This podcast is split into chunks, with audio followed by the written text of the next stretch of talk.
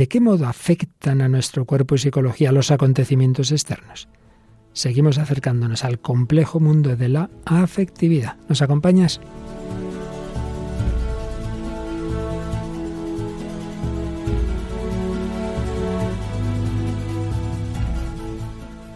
El hombre de hoy y Dios, con el padre Luis Fernando de Prada. Un cordialísimo saludo, muy querida familia de Radio María. Seguimos en tiempo pascual, en este mes de abril, hoy celebrando a Nuestra Señora de Montserrat, felicidades especiales a Cataluña. Hemos recordado también a San Isidoro de Sevilla, al hermano Rafael, San Rafael Arnaiz, tantos y tantas santos y santas que han seguido Jesucristo, cuya psicología ha quedado empapada por la gracia de Dios. Aquí tenemos a dos futuras santas, esperamos de la gracia de Dios también. Paloma Niño, hola Paloma. Un saludo para Luis Fernando y a todos los oyentes y bueno, eso con la gracia de Dios. Con la gracia de Dios y tus amigos los santos, que tú eres muy amiga del hermano Rafael. Eso también, eso también, somos, somos buenos colegas. Sí, te echará una mano. Hoy tenemos un poco malita, no ha podido venir a nuestra compañera y reciente colaboradora María Águila, pero si la semana pasada no estaba Belén Carrillo, en cambio y aquí la tenemos. Hola Belén. Hola, ¿qué tal? Un saludo a todos. Bueno, Belén, pues ya que tienes la palabra, hoy nos traes una cancioncita así, como tú, melosilla, melosilla, ¿verdad? así es, es la canción Blue Moon, interpretada por Frank Sinatra del año 1961. Muy bien, pues sí, es que vamos a seguir con este tema de la afectividad y bueno, pues esa canción en efecto es bastante sentimental. Y también recuperamos, Paloma, la colaboración de nuestra queridísima Mónica del Alma. Bueno, vamos a decir por qué ha faltado tanto últimamente. Y es que se nos ha casado, no hace mucho, ¿verdad? Sí, se ha casado hace poquito Mónica, le mandamos pues también nuestra felicitación desde aquí y por eso también la excusamos, que no ha podido estar con nosotros. Bueno, pues ya vuelta de su viaje de novios, ya nos ha hecho una colaboración. Esperemos que de vez en cuando, que no pueda ser tanto como cuando era una jovencita sin compromisos, pero en fin, seguirá ayudándonos. Y nos hace un comentario sobre una famosa obra de, de Goethe, Las penas del joven Werther que se publicó inicialmente en 1872. No os lo perdáis. Y seguimos, Belén, con una película que tú no estabas la semana pasada, pero ya sé que ya te la has estudiado para coger el hilo. Seguimos comentando una película muy interesante. Así es, bueno, se, se titula Profesor Holland y es una película estadounidense del año 95 dirigida por Stephen Herrick y protagonizada por Richard Dreyfuss. Luego nos cuentas más cositas y Paloma, Hoy un testimonio muy interesante que tiene que ver también con el mundo afectivo, claro. Sí, es el testimonio de Pablo Álvarez Peñacova. Tiene eh, actualmente 20 años y, bueno, pues nos cuenta cómo pasó de estar totalmente adicto a, las drogas a cambiar de vida y, bueno, pues sentirse realmente ahora lleno y feliz. Bueno, pues un programa que promete y antes de entrar en él, algún mensajito de nuestros oyentes, Paloma? Sí, tenemos varios comentarios, los hemos sacado de nuestra página de Facebook del Hombre de Hoy y Dios y nos dice María Eugenia Rojas, feliz Pascua de Resurrección a usted, Padre, Paloma y a todo ese gran equipo. Cuando puedo los escucho eh, haciendo los oficios de casa. Padre, muchas gracias por su ayuda y la de todo su equipo. Los quiero mucho desde Venezuela. Que Dios los cuide y la Santísima Virgen los libre de todo mal. Nos dice también Judith Mora, excelente programa, millones de gracias, nos escribe desde Costa Rica. Y Cabane Sua, muchas gracias por cada uno de sus programas, los escucho desde Nicaragua, que Dios les bendiga siempre. Así que Venezuela, Costa Rica, Nicaragua. Madre mía. desde tantos lugares. Una audiencia bien plural y justamente cuando la semana que viene entramos en ese mes de mayo, mes de la maratón, en que tendremos también muy presentes esas naciones hermanas. Pues nada, vamos allá. Edición 432 del hombre de hoy y Dios.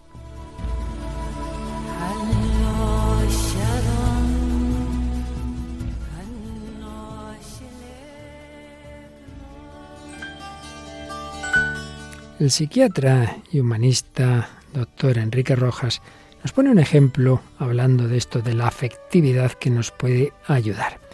Dice, vienen a mi consulta unas personas, un enfermo, su mujer y un amigo. El paciente tiene una depresión, está triste, decaído, sin ganas de nada, habla muy poco. Cuando lo hace es para decir que a él lo que le ocurre no tiene remedio, que quiere morirse, que así no se puede vivir. Junto a ese abatimiento general se observa un enlentecimiento de su conducta y una marcada retracción. La mujer. Para la mujer que lo acompaña, el asunto es tan suyo, llena tanta parte de ella, que podemos afirmar, sin miedo a equivocarnos, que ella es también actora esencial del cuadro que presenciamos. No lo contempla, lo vive. El amigo ya está a más distancia de lo que allí se está viviendo. Es evidente que algo de lo que sucede impregna porciones de su psicología, pero ya con otra densidad, con cualidades distintas. Finalmente está el médico que asiste a la escena no, por su vertiente cordial, sino por la profesional. Está por delante su actividad, la de médico. Se juega el poder sacar adelante a este enfermo que sufre. Y por tanto está en juego su calidad de médico y su prestigio. Pues bien, este recorrido nos muestra cómo un mismo hecho se vive de muy distintas maneras. Y nos da una especie de definición descriptiva el profesor Rojas sobre la afectividad. La afectividad es el modo como somos afectados interiormente por las circunstancias que se producen a nuestro alrededor. En cada uno de los personajes anteriores resuena de forma distinta un mismo y único hecho, la enfermedad de un hombre. Pero, como hemos podido ver y enseguida creo que todos lo hemos podido entender, ese mismo hecho afecta de distinta manera a esos cuatro personajes. También señalaba Enrique Rojas cómo la psicología y la psiquiatría clásica se dedicaban primordialmente al análisis de la vivencia, ya diremos qué es esto de la vivencia, y lo hacían a través del relato y del discurso. Hoy, además del relato y del discurso, esto lo escribió hace ya años, pero esto sigue siendo verdadero, hay otras dimensiones de análisis de la afectividad. Por un lado, la fisiología que la acompaña. Esto es muy importante. También el análisis de la conducta, del comportamiento externo que se registra a través de la observación empírica y mensurable de lo que sucede. Y finalmente el lado cognitivo, es decir, cómo esta persona está percibiendo, qué piensa, qué recuerda, pues sí, los contenidos de memoria, pensamiento, ideas, juicios, etc.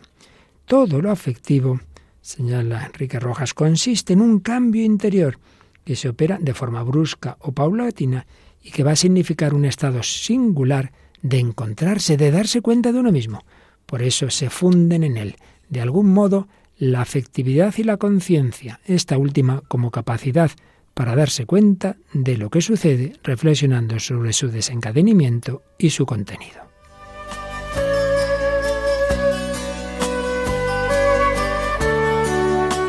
Bueno, pues de esto comenzábamos a hablar el día pasado, la afectividad, resumiendo lo que vimos. Es un tema fácil, no, no, es complicado, bastante complicado. Fácil porque todos sabemos de, qué hablamos, pero muy difícil precisarlo, la verdad, porque no, no, nos faltan las palabras. Y hay muchos debates con todo esto. Empezábamos diciendo que si es bueno el tener una sensibilidad física, si yo no percibo cómo está el frío, el calor, mi enfermedad o mi salud, pues también necesito una sensibilidad psíquica, una forma de sensibilidad ante las personas o las situaciones que me indican cómo me afectan estas. Pero es verdad que este campo puede dar muchos problemas y los da. Personas que se dejan llevar por los sentimientos y hacen barbaridades. O lo contrario, personas muy frías. Bueno, es un campo también difícil científicamente, hay muchísimas palabras, recordábamos algunas el otro día, muchísimos términos que a lo largo de la historia se han usado, dificultades metodológicas para objetivar todo este campo, muchos debates que señalábamos algunos.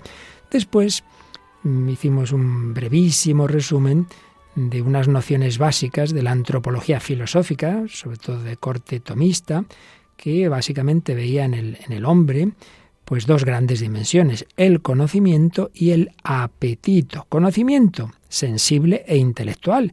Tenemos en común con los animales ese conocimiento sensible. Sí, sí, el perro desde luego conoce sensiblemente muy bien, pero nosotros, además de lo concreto, de lo sensible, podemos conocer ideas abstractas, espirituales, etc. Y el apetito, la tendencia, podemos decir hoy una palabra sería equivalente, pues lo mismo, una tendencia sensible, voy a lo que me atrae a mi cuerpo, e intelectual, la voluntad espiritual busca el bien. Y ya después de estas nociones básicas, íbamos mm, comenzando una aproximación a este campo de la afectividad, un poco uniendo la filosofía y la derivación que se fue produciendo en ella en los siglos modernos hacia la psicología. Y lo hacíamos con un artículo del profesor José María Poveda Ariño.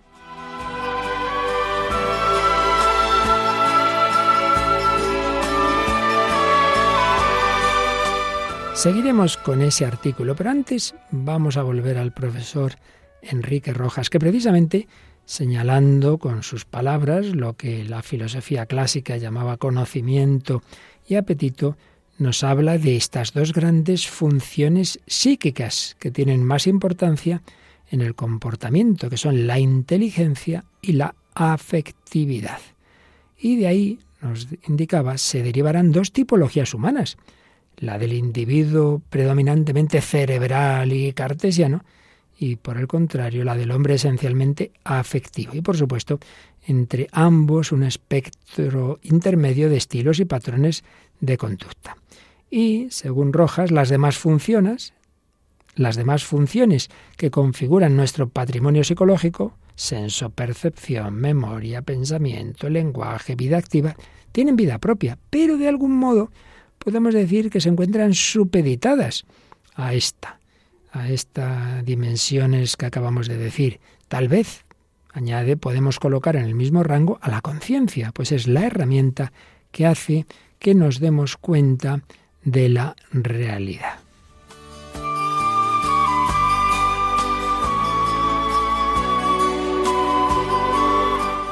Y vamos avanzando. Aquí estamos todavía en unos prolegómenos de todo este tema y por eso, bueno, vamos soltando pinceladitas y ya llegará el momento de hacer una síntesis. Pero de momento seguimos así con pinceladas.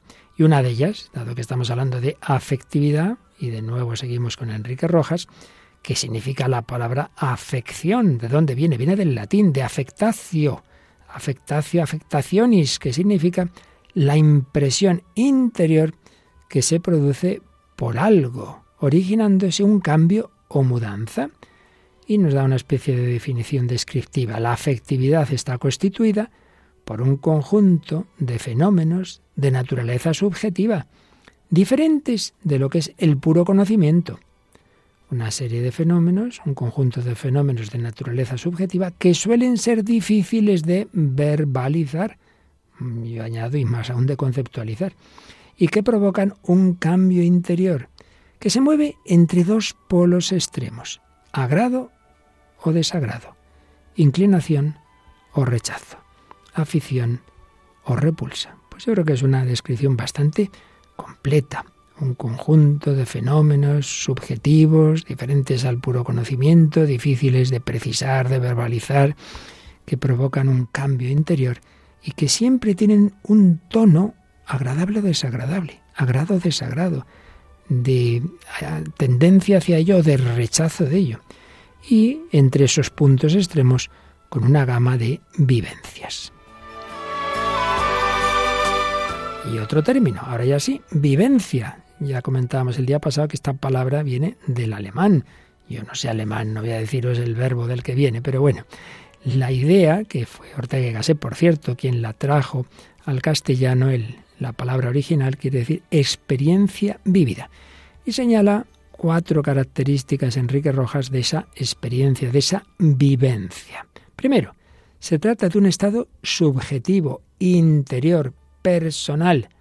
Mm, es el protagonista, el, el, propio individuo. Ese es el que recibe ese cambio interno, esa mudanza interna. Segundo, es algo experimentado personalmente, no es algo que le cuentan, no es algo de lo que tiene una información a través de una tercera persona, no, no, no, algo vivido por él mismo.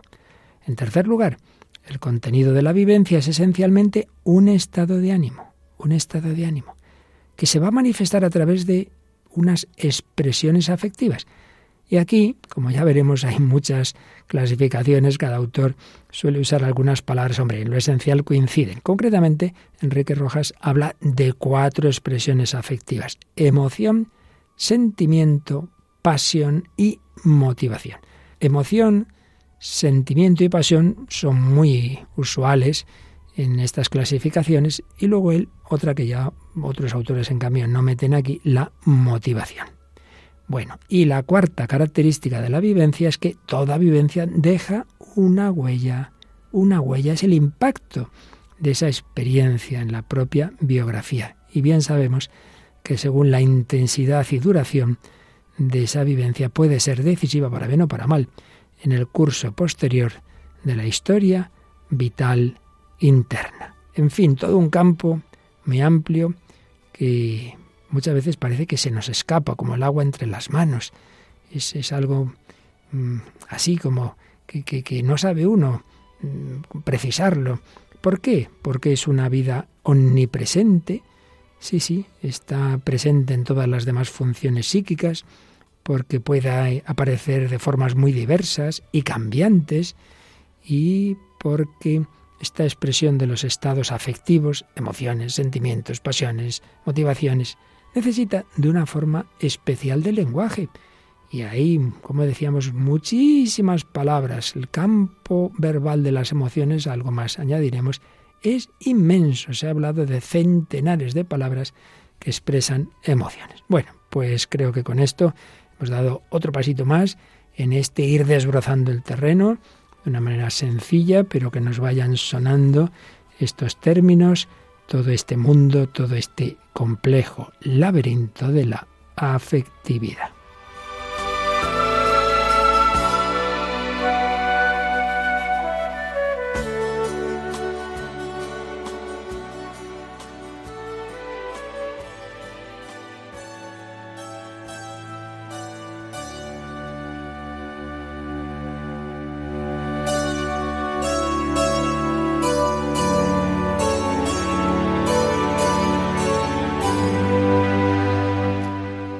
Seguimos en Radio María, en El Hombre de Dios, Paloma Niño, Belén Carrillo y que nos habla el Padre Luis Fernando de Prada, entrando en este bloque dentro del misterio del hombre, en el bloque sobre la afectividad. Y estamos en el segundo programa que dedicamos a ello. Es un tema que habíamos abordado ya en otras ocasiones, pero desde otras perspectivas. Hoy queremos coger una perspectiva bastante amplia, bueno, en este bloque de, cómo se ha ido abordando a lo largo de la historia, desde la filosofía, desde la psicología en sus diversas ramas, pero también, como siempre hacemos en este programa, desde el mundo del arte, la música, la literatura. Y bueno, estamos aquí dando pasitos lentos, pero Paloma, vamos a recuperar, como decíamos en la presentación, la colaboración de una jovenzuela que empezó colaborando como voluntaria cuando era estudiante de humanidades y periodismo hace ya bastantes años, luego profesora en un colegio y sigue de profesora, pero ahora recién casada, ¿verdad? Y que, y que sigue siempre que pueda, nos va a seguir enviando sus colaboraciones. Y hoy nos ha hecho una reflexión sobre una famosa obra que tiene mucho que ver con este tema porque se suele hablar de ella como eh, precedente de, de, todo el romanticismo en el que tan importante es el sentimiento. Pues sí, hoy Mónica del Álamo nos trae una reflexión sobre la obra Las penas del joven Werther. Es una obra que se publicó por primera vez en 1872, unos años después ya llegó a España. Bueno, pues vamos a escuchar el comentario de Mónica del Álamo Toraño. Hola, Padre Luis Fernando, hola Paloma, un saludo a todos los oyentes de nuevo. Estoy encantada de estar por aquí otra vez y traemos una obra muy conocida, Las penas del joven Werther, que es del escritor alemán Goethe y se hizo realmente muy famosa, ¿no? No solo por pues, la calidad de su escritura, los temas que trataba, sino tristemente porque encabezó una cadena de suicidios entre los jóvenes, de, de jóvenes que estaban pues eso, vivían un amor no correspondido, como el protagonista, como ahora comentaremos, y eh, esto llegó a preocupar a las autoridades de tal manera que, en, algunos países se, prohibió esta obra. Eh, trata la historia de Werther, que está enamorado de Charlotte, de Lot, eh, que es una joven pues que no le corresponde en su amor y además que se acaba casando con otro, con, con Albert.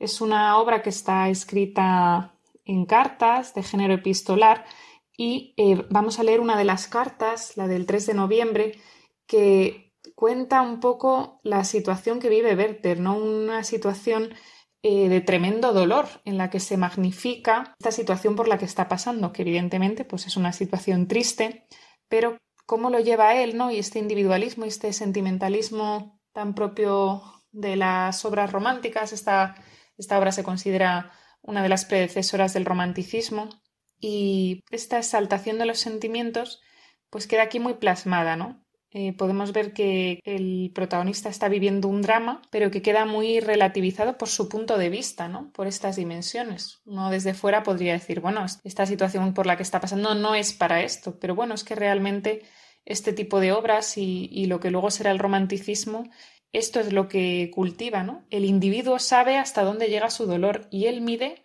la repercusión de su dolor y, y cómo lo vive. Dice esta carta, solo Dios sabe cuántas veces he dormido con el deseo y la esperanza de no despertar. Y al día siguiente abro los ojos, vuelvo a ver la luz solar y siento de nuevo el peso de la miseria. Se ve la desolación total y, y la alusión al suicidio, ¿no? Dice Ah, si yo no fuera un caprichoso, podría descargar en el mal tiempo, en una tercera persona o en una empresa fracasada, la culpa de mi disgusto y el insoportable fondo de mi desolación solo pasaría sobre mí a medias. Por desgracia, comprendo que la culpa es solo mía. La culpa, no. Bastantes ya que lleven mí la fuente de todos los dolores, como hace poco llevaba el manantial de todos los goces. No soy siempre aquel que antes se deleitaba con los más puros goces de una exquisita sensibilidad, que a cada paso creía descubrir un paraíso, y cuyo corazón, abierto a un amor ilimitado, era capaz de abrazar al mundo entero. Este corazón está muerto ahora, cerrado a todas las sensaciones. Mis ojos están secos y mis acerbos dolores, que no tienen salida, llenan de prematuras arrugas mi frente. Cuánto sufro. Vemos aquí la que él mismo ¿no? se da cuenta de que ha vivido en la cumbre de la felicidad y del goce por este sentimiento del amor, pero sin embargo ahora toca la miseria, la desolación, el fondo más fondo por esto, ¿no? Como vemos es una persona tremendamente pasional, tremendamente sensible, que probablemente por eso disfruta mucho más de las cosas buenas, pero también se deja arrastrar totalmente por, por las cosas malas. Cuánto sufro, dice. He perdido ese don del cielo, que por sí solo embellecía mi vida, esa fuerza vivificante que me hacía crear mundos alrededor de mí.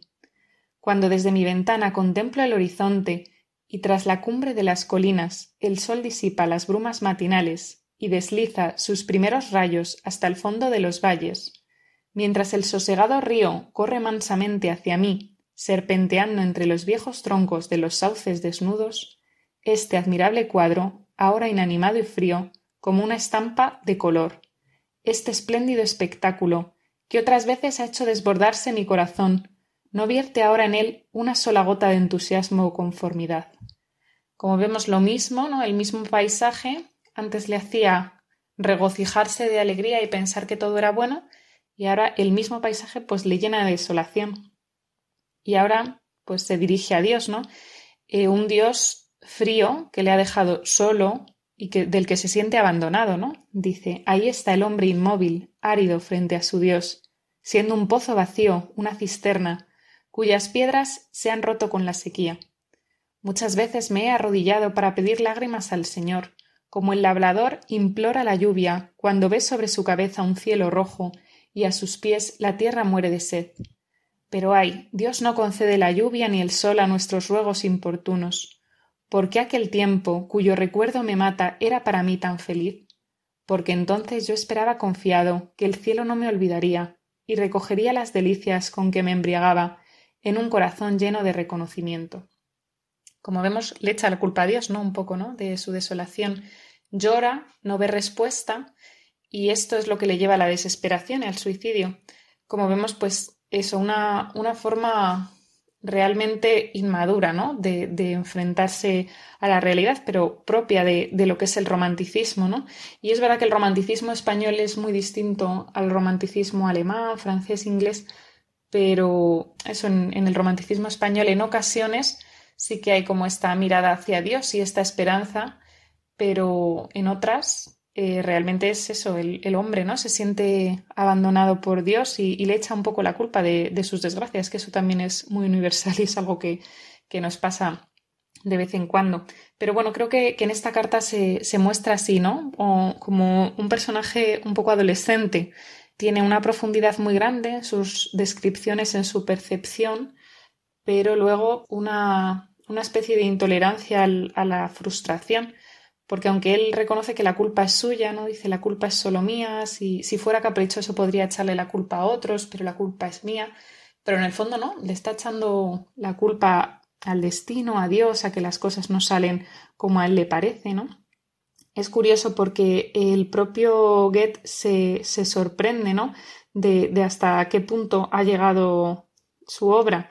Y de hecho, eh, cuentan que, que, la novela de Goethe, una publicación posterior, tuvo que tener una advertencia al lector. Hace Goethe una revisión de su obra y atribuye la decisión de Werther a, una enfermedad anímica y hace una advertencia al lector que dice sé hombre y no sigas mi ejemplo, ¿no? Porque al ver, pues eso, eh, me parece que la cifra era de 40 suicidios de hombres y mujeres por situaciones similares. Pues espero que aunque este fragmento que hemos elegido no es precisamente esperanzador, sí que nos puede servir un poco para, para ver eh, lo ridículo que es a veces el, el sentimentalismo. Es verdad que cuando uno está dentro no lo ve así, que la desesperación, muchas veces la depresión, eh, no es algo objetivo, ¿no? Que alguien pueda decir eh, desde dentro, oye, esto que estoy pensando es una tontería, pero sí que es verdad que el darse cuenta de lo exagerados que son a veces los sentimientos y el no dejarse llevar por los sentimientos, pues también puede ayudar, ¿no? Aunque haya cosas que efectivamente necesitan una atención psiquiátrica o psicológica por la situación, pero es verdad que, hay que tener cuidado porque la desesperación es una de las cosas más fáciles en las que a veces caemos los cristianos y es perder pues la esperanza, ¿no? Y perder y poner a Dios como un poco mago de nuestros deseos que tiene que solucionarnos la vida cuando las cosas no salen como nosotros queremos y que cuando todo me va bien creo en Dios y cuando no me va bien le echo la culpa, ¿no? Hacer a Dios como una especie de, esclavo. Y en eso podemos caer todos, aunque no caigamos, gracias a Dios, en el suicidio. Así que nada, espero que os haya ayudado y que hayáis podido también disfrutar de, la belleza de la escritura de, de Goethe, que, oye, una cosa no quita la otra. Un saludo a todos. Pues muchísimas gracias a Mónica del Álamo Toraño y este comentario de esta famosa obra Las penas del joven Werther. Bueno, Paloma, ¿en qué te has fijado? Te he visto ahí muy atenta escuchando a nuestra amiga. No, es muy interesante, ¿no? Todo lo que habla de la exaltación de los sentimientos y, como dice él mismo, en mí estaba la fuente de todos los dolores, en mí está ahora la fuente de todos los dolores, ¿no? Y en otro momento estaba ahí en la cumbre del gozo. Entonces, como es muy eh, todo lo contrario, ¿no? Eh, ni muy arriba ni muy abajo, como que hay que intentar controlar o no sé si se dice controlar los sentimientos para, bueno, pues también ponerles un poquito de cabeza, ¿no? Y en este caso, pues no, es o todo o nada, ¿no? Me ha impresionado eso y también la cadena de suicidios que dice que, ocurrió después, ¿no? De la publicación de, esta novela. Mm.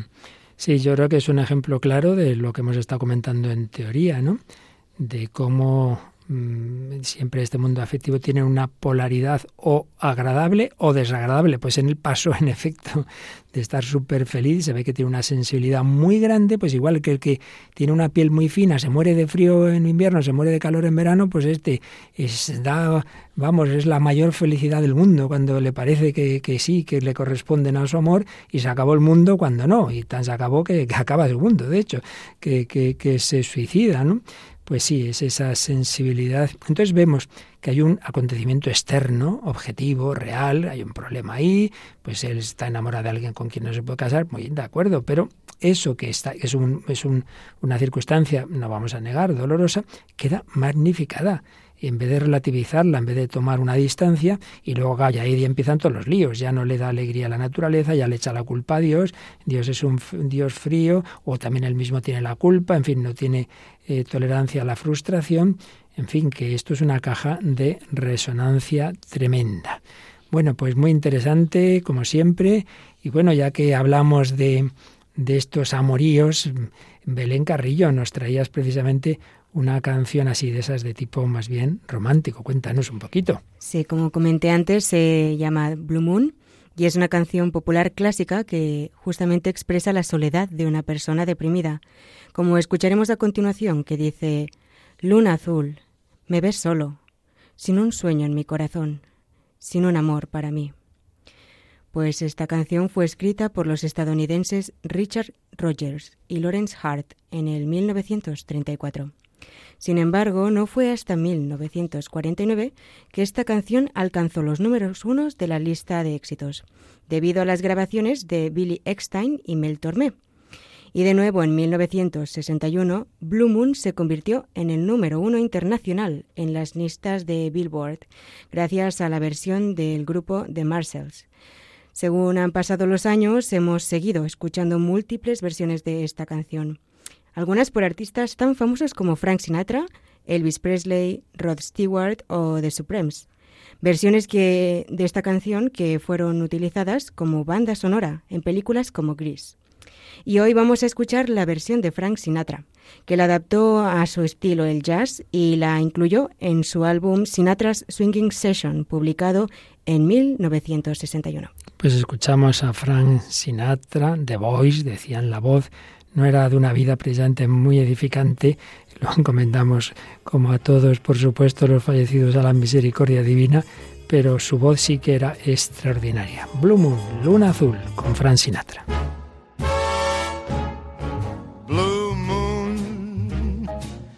You saw me standing alone, without a dream in my heart, without a love of my own. Blue moon, you knew just what I was there for. You heard me saying a prayer for someone I really could care for. And then there suddenly appeared before me the only one my arms will hold. I heard somebody whisper, please adore me. And when I looked, the moon had turned to gold blue moon. Now I'm no longer alone without a dream in my heart, without a love of my own. Luna azul, me viste parado solo, sin un sueño en mi corazón, sin un amor propio. ¿Sabías para qué estaba allí? Me oíste decir una oración por alguien a quien realmente pudiera cuidar y de repente apareció ante mí el único que mis brazos sostendrán. Oí que alguien susurraba, por favor, adórame. Y cuando miré la luna, se volvió dorada, luna azul. Ahora ya no estoy solo, sin un sueño en mi corazón, sin un amor propio.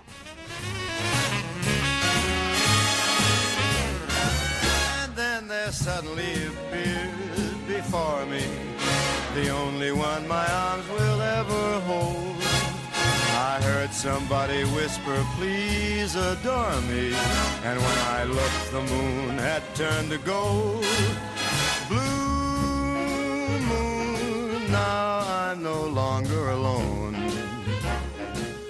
Without a dream in my heart,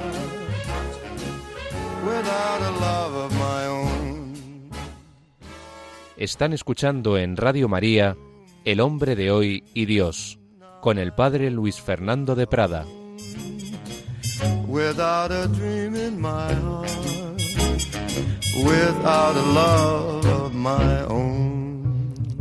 Aunque obviamente no era el padre Luis Fernando quien cantaba, sino Fran Sinatra. Bueno, pues la música, la literatura, pero no, no estamos hablando de cosas que están simplemente en los papeles o en las partituras. Estamos hablando de la realidad que afecta a todos. Y Paloma nos traes un testimonio donde se ve claramente el bien o el mal que puede hacer el afecto. Si generaba suicidios en esa obra literaria, genera tantas veces otro tipo de daños que pueden llegar a matar a las personas también. Sí, y vamos a hablar en concreto del testimonio de Pablo Álvarez Peñacova, que bueno, en el 2022 eh, tiene 20 años y es cuando contó su testimonio. Ahora está estudiando ciencias de la actividad física y el deporte, quiere ser profesor y es feliz con su familia, con su hermano y junto a Dios se siente plenamente realizado pero eh, bueno, vamos a, ver que para llegar a esto pues le ha costado bastante, ¿no? Desde siempre Pablo ha considerado que tiene una familia de 10, explica pues también que en la primera parte de su vida le acompañó siempre un sentimiento de comodidad y de felicidad pues muy generalizado, ¿no? No solamente estaba muy bien con su familia más cercana, sus padres y su hermano, sino también sus tíos, sus abuelos, pues ha sido siempre un ambiente de protección y en el que él estaba muy cómodo, ¿no?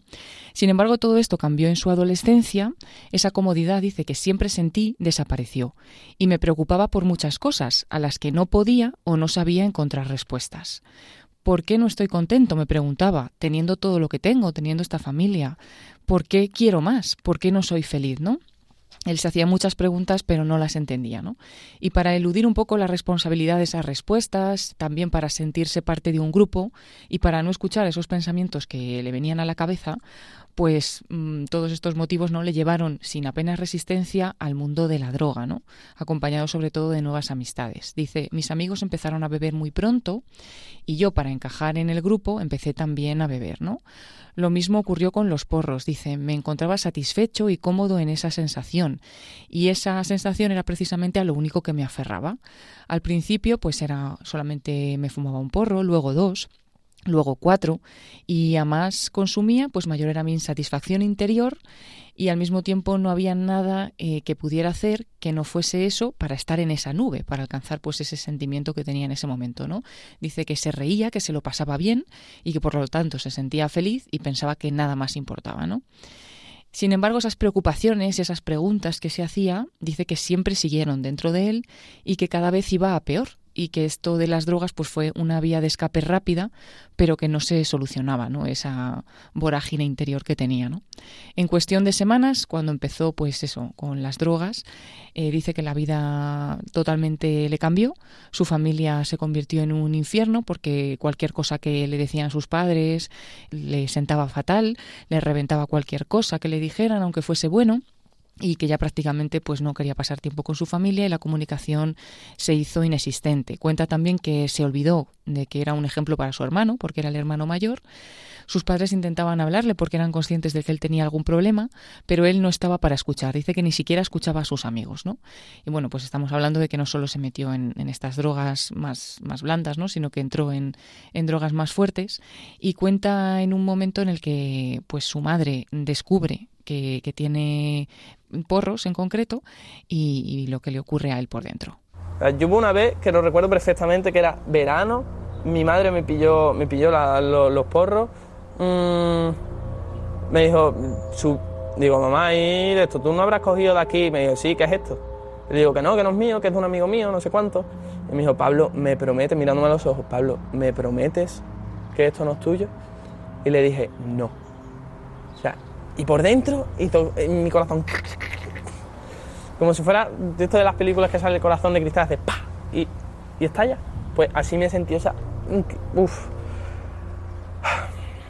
Horrible, la verdad, eso fue horrible. Bueno, pues así se sintió, ¿no? Cuando su madre descubre por primera vez algunas drogas en su casa, dice que no solo se rompió su corazón por dentro, sino que también le hizo pedazos de corazón a su madre, ¿no? Y mientras se entraba en aquella espiral, pues él se convencía cuando bebía, cuando fumaba, sus problemas desaparecían. Y cuenta, mi vida empezó a reducirse a ir al colegio, fumar porros y beber cerveza. Así estaba tranquilo, no tenía que pensar en nada, no me tenía que parar a solucionar problemas, simplemente me escapaba. Cuando volvía a la realidad, sabía que estaba mal, y como me encontraba mal, la solución que tenía para sentirme bien otra vez era volver a drogarme. Y así un día tras otro, ¿no? Cuenta que eso era como su zona de confort. Eh, se drogaba y así no se rayaba la cabeza, ¿no? Dice él, em, pues con esas palabras, ¿no? Y entre las múltiples consecuencias dice que empezó a descuidar su horario, le empezaron a dar igual los exámenes, las obligaciones y responsabilidades, ya le daba un poco igual también suspender y que en ese momento cuando te haces adicto a pues a estas sustancias dice que eres egoísta porque no miras por nadie más. Él realmente no quería como responder a esas preguntas que interiormente se hacía, pero se sentía cómodo en las drogas sin pensar en nadie más. Simplemente estaba pensando en su propia comodidad, en su, propio confort, pero no en el de su familia, ¿no? Sin embargo, en medio de todo esto dice que él nunca dejó de creer en Dios, que tenía una educación cristiana, pero que aun sin dejar de pensar en que Dios estaba ahí, pues que solamente le importaba llegar a coger esa sensación que tenía con las drogas y, y nada más, ¿no? Mm, bueno, y aquí es cuando cuenta un poquito más que, que, ya no solo se quedó en los porros, que no tuvo fuerza de voluntad, porque dice que hay gente que se queda ahí, pero que es poca, que hay otras personas que después de los porros, ¿no? Pues necesitas algo más, y que empezó con la cocaína, con otras drogas y que era una locura empezó a consumir, se hizo adicto y claro, realmente dice que se preguntaba por dentro que si realmente estaba satisfecho, porque él se escondía en eso, pero luego se seguía haciendo preguntas. Y aquí nos cuenta cómo se sentía en esos momentos. Antes decía que fumaba o sea, fumaba para pasármelo bien, para estar con mis amigos, pero que ahora fumo solo. Y a veces cuando fumo es que mm, esa felicidad que yo tenía ya no la tengo. Y cuando no estoy drogado, mm, no me siento ni bien conmigo mismo, ni con quienes me rodean, quienes intentan dar lo mejor de sí para ayudarme o sí, ayudarme a, salir adelante de los problemas o por lo menos interesarse en, oye, ¿qué te pasa? Pues mm, más egoísmo, más me encierro en mí mismo, eh, unos, unos morados ciegos catastróficos. Y llegaba a mi casa, al principio llegaba a mi casa medio temprano, mis padres seguían despiertos.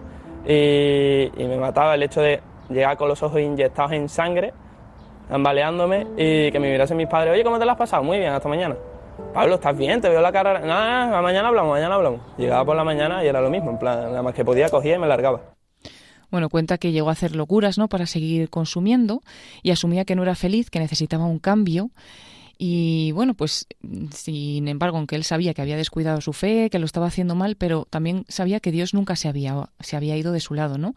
Dice, él me hablaba y yo sabía que tenía todo lo que podía pedir, una familia que estaba ahí, que estaría para mí a pesar de todo, y como que Dios por dentro me decía que tenía que volver y despertar, aunque yo hacía oídos sordos. Y entonces cuenta cómo se sentía en otros momentos, que es cuando se confesaba, porque no dejó de estar pues ahí también cerca de Dios.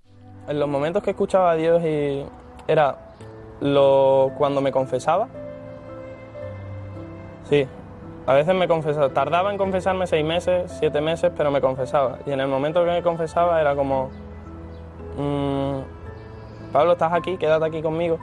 Eh, cuando comulgaba después justo de haber, confesado y estaba en gracia, pues mm, era un momento, eso sí era felicidad. Eso era una tranquilidad que mm, durante los otros seis, siete meses no, había sentido en ningún momento. Me, han enseñado que, que, Dios siempre perdona.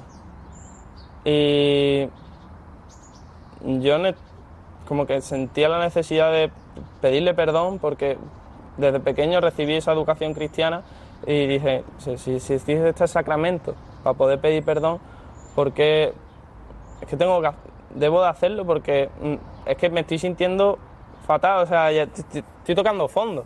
Y las veces que iba a confesarme, pues salía mm, con las pilas recargadas totalmente, salía con una sonrisa de verdad y me pegaba dos, tres semanas, bueno, menos, la verdad, a veces era menos, luchando por lo menos con una felicidad, mm, o sea, sentía de verdad, me sentía bien conmigo y estaba a gusto y estaba mejor con mis padres y con mis amigos, pero claro, luego, luego volvían. Pero ese, esa gracia que yo recibía, esa sensación cuando yo me confesaba, era lo que cuando pasaba cierto tiempo y me veía fatal, pues como que me devolvía, me devolvía la vida. Nunca dejé de creer, pero durante mucho tiempo le di la espalda totalmente. Bueno, y sin entrar mucho, ¿no? Porque la verdad es que entró mucho en las drogas, en esa plena crisis. Un buen amigo, de hecho, dice que es la persona con la que más ha consumido en su vida, ¿no? Que se llamaba Manuel, pues él se había rehabilitado y, bueno, Pablo le decía, no, si yo también lo he dejado, tú no te preocupes, yo también lo he dejado, pero luego era mentira, ¿no? Y el amigo se dio cuenta de ello y habló con los padres de Pablo, tuvieron una buena bronca, pero dice que ahí sus padres le dijeron, ¿necesitas ayuda? Y ahí él pues dijo que sí, dijo que sí, se derrumbó y dice, vi que consumir no me estaba llenando, que estaba descuidando todos los aspectos de mi vida, que yo lo había intentado solo, salir en alguna ocasión y que no lo había conseguido, y que aún así, a pesar de todas las mentiras y todo, mis padres siempre me habían seguido queriendo y cada mañana me habían dicho te quiero, ¿no? Y escuchamos ese corte en el que dice que sus padres siempre estuvieron con él y también Dios, y eso es lo que le dio finalmente la fuerza para salir. Aún así me siguen diciendo te quiero después de haberle mentido 200.000 veces, de haberme pillado droga 400 y me siguen diciendo te quiero y poniéndome una sonrisa. Cada, mañana me dan los buenos días y cada noche me dan las buenas noches. Voy a dejarme ayudar. Y luego, porque durante todo, este, todo el tiempo, eh, Dios me estaba diciendo, Pablo despierta, Pablo vuelve, eh, estás, perdiendo, estás desaprovechando el tiempo que, te han regalado y no, no, no estás sacando frutos. Y me dijeron, oye, pedimos ayuda también de fuera y le dije, vale, sin problema. Bueno, Pablo aceptó la ayuda, fue a Proyecto Joven, ahí tuvo varios eh, momentos en ese proceso que fueron muy duros, con mucho sacrificio, tuvo que cortar amistades, pero empezaron las cosas a ir mejor, también con sus padres, dice que también encontró una chica que le ayudó bastante, empecé a sonreír y dice que no sabía ni cómo darles las gracias ¿no? a sus padres y a todas estas personas, pero que una forma de dar las gracias era hacer las cosas bien, ¿no? Dedicó todos sus esfuerzos en salir de ahí, también en retomar la fe en un Dios que realmente nunca se había ido de su lado y en el Opus Dei pues le dieron medios de formación también, catequesis, un preceptor, una persona que le acompañó que también le ayudó muchísimo y dice, mi vida empezó a despuntar hacia arriba a un ritmo impresionante. De vez en cuando tenía tristeza, pero hoy soy capaz de afrontar las cosas mucho mejor. La felicidad que siento ahora es de verdad y me siento lleno. Es como concluye su testimonio. Bueno, pues muy bueno y muy unido a todo lo que estamos viendo. Por otro lado, me ha hecho resonar otros programas de hace mucho tiempo. Por ejemplo, cuando hablamos de la felicidad, decíamos que la auténtica felicidad es que en lo subjetivo hay una repercusión del verdadero bien objetivo. La falsa felicidad es que uno se siente bien, pero no por la realidad, sino por algo que te has tomado que antes o después, como bien ha explicado este chico, se derrumba, ¿verdad? Sí, sí, la verdadera felicidad es que no es huir de la realidad, sino afrontarla, pero afrontarla desde el bien, desde la verdad. Y en cambio, esa, esa falsa, que al principio se sentía muy bien, ¿verdad? Pero luego se siente cada vez peor y con el corazón roto viendo cómo hace sufrir a sus padres, cómo les miente y bueno, que no está bien. Oye, pues una maravilla. Belén, ¿qué te ha parecido lo que nos ha contado Paloma, este chico? Sí, pues eh, me parece curioso que al final veo que, que, la gran mayoría de las personas como que sabemos que Dios está con nosotros, ¿no? Y lo dejamos ahí como, como que nos, se quede observando, pero no, no le ponemos atención porque no nos conviene. Entonces eh, veo que también eh, las cosas del mundo, eh, nosotros tenemos como mucha sed de consumir todo, de, de comprar y, y, pero esto es como, como algo que, que simplemente nos pausa y al final nada sacia. Compras algo de ropa y cuando ya te la compraste te, te, aburriste y te drogas y al cabo de que se te pasa el efecto, pues necesitas más droga porque mm, te encaras con la realidad. Y al final, pues o te cansas de, de seguir este ritmo de, de, lo material, del consumismo y regresas a Dios o te hundes. Bueno, pues vamos a, finalmente, se nos está yendo el, tiempo como siempre nos ocurre, pero no queríamos acabar sin un cortecito de esa película que empezamos a escuchar el día pasado. Dos palabritas sobre ella para quien no se acuerde de qué película hablamos. Sí, se trata de la película Profesor Holland, que es una película americana del año 95, dirigida por Stephen Herek y protagonizada por Richard Dreyfuss. Y la película pues describe la, los 30 años de la vida del Mr. Holland, un pianista y compositor que decide dedicarse a la educación para tener más tiempo para componer. Pero eh, siendo ya profesor de música en el Instituto de Portland, se da cuenta de que el mundo de la enseñanza requiere mucha dedicación. Bueno, pues precisamente vamos a escuchar eh, que el día pasado oíamos como una alumna estaba muy deprimida, muy triste porque le salía muy mal el clarinete y bueno, pues escuchamos una segunda escena de este profesor. Escucharemos el próximo día más cortes de la película, pero nos quedamos hoy con esta. Esa chica que le iba tan mal, tan desanimada hasta que, bueno, escuchémoslo. Señor Holland. Llega tarde. Y el otro día se dejó aquí el clarinete. Si, si sabe de alguien que lo quiera, le regalo el clarinete. De todos modos, yo no hago más que molestar a los demás.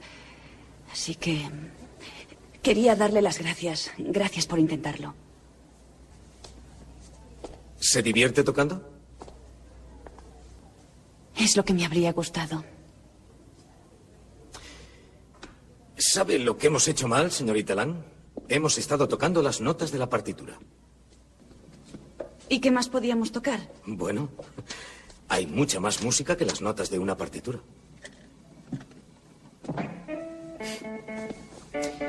Esos chicos, por ejemplo. Fíjese, no saben cantar y no tienen el menor sentido de la armonía. Están tocando los mismos acordes una y otra vez. Y me encanta. ¿A usted no? Sí. sí. ¿Por qué? No lo sé. Sí lo sabe. ¿Por qué es divertido? Exacto. Porque tocar música tendría que ser divertido. Sale del corazón. Se trata de los sentimientos y de emocionar a la gente y de algo hermoso como estar vivo y no solo de unas cuantas notas en una página. Yo puedo enseñarle esas notas, pero no puedo enseñarle todo lo demás. Hágame un favor. Coge el clarinete y toque conmigo. De acuerdo. Y esta vez, sin música. Pero no sé si... Porque usted ya la conoce. Está en su cabeza, en sus dedos, en su corazón, pero usted no se fía de conocerla. Muy bien. Vamos allá. ¿Preparada? Sí. Uno, dos, tres, cuatro.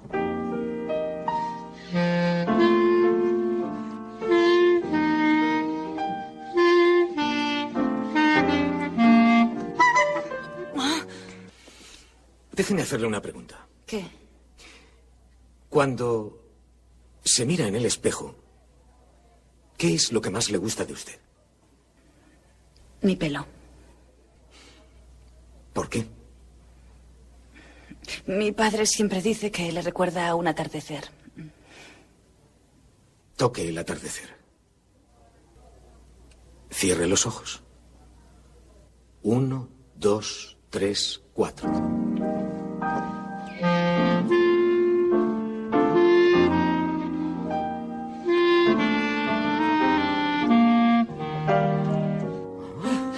No deje de tocar.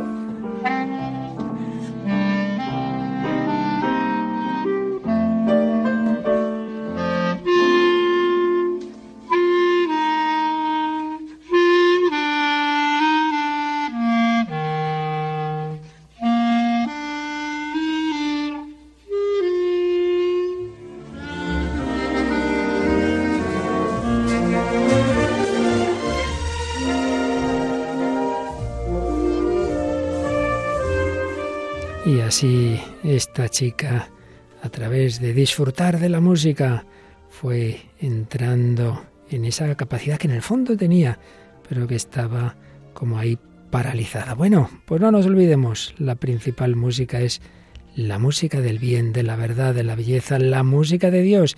Y un gran evangelizador eh, tuvo una oración que también ha sido llevada a la música, ¿verdad, Belén? Sí, así es. Eh, vamos a escuchar St. Patrick's Verse Plate, eh, cantada por John Watson. Es una oración popular pues atribuida al santo patrono de Irlanda. Según la tradición de San Patricio, lo escribió en el año 433 después de Cristo, por protección divina antes de convertir con éxito al rey irlandés Leogair y sus súbditos del paganismo al cristianismo. Esta oración ciertamente refleja el espíritu con el que San Patricio trajo la fe a Irlanda. Como dato curioso, el himno de Irlanda fue compuesto e inspirado en esta oración. Christ be with me and within me, Christ behind me and before, Christ to fight for me and win Christ to comfort and restore. Christ beneath me and above me, Christ in quiet and in danger, Christ in hearts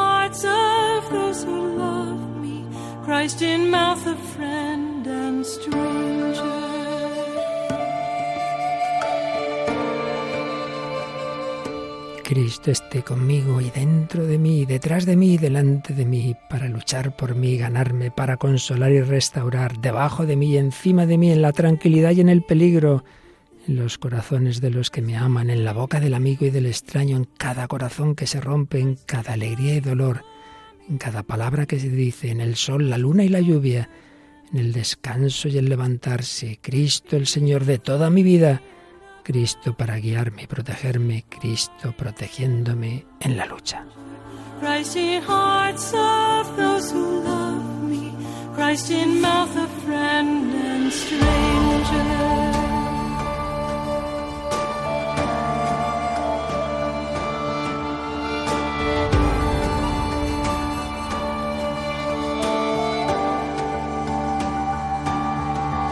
Christ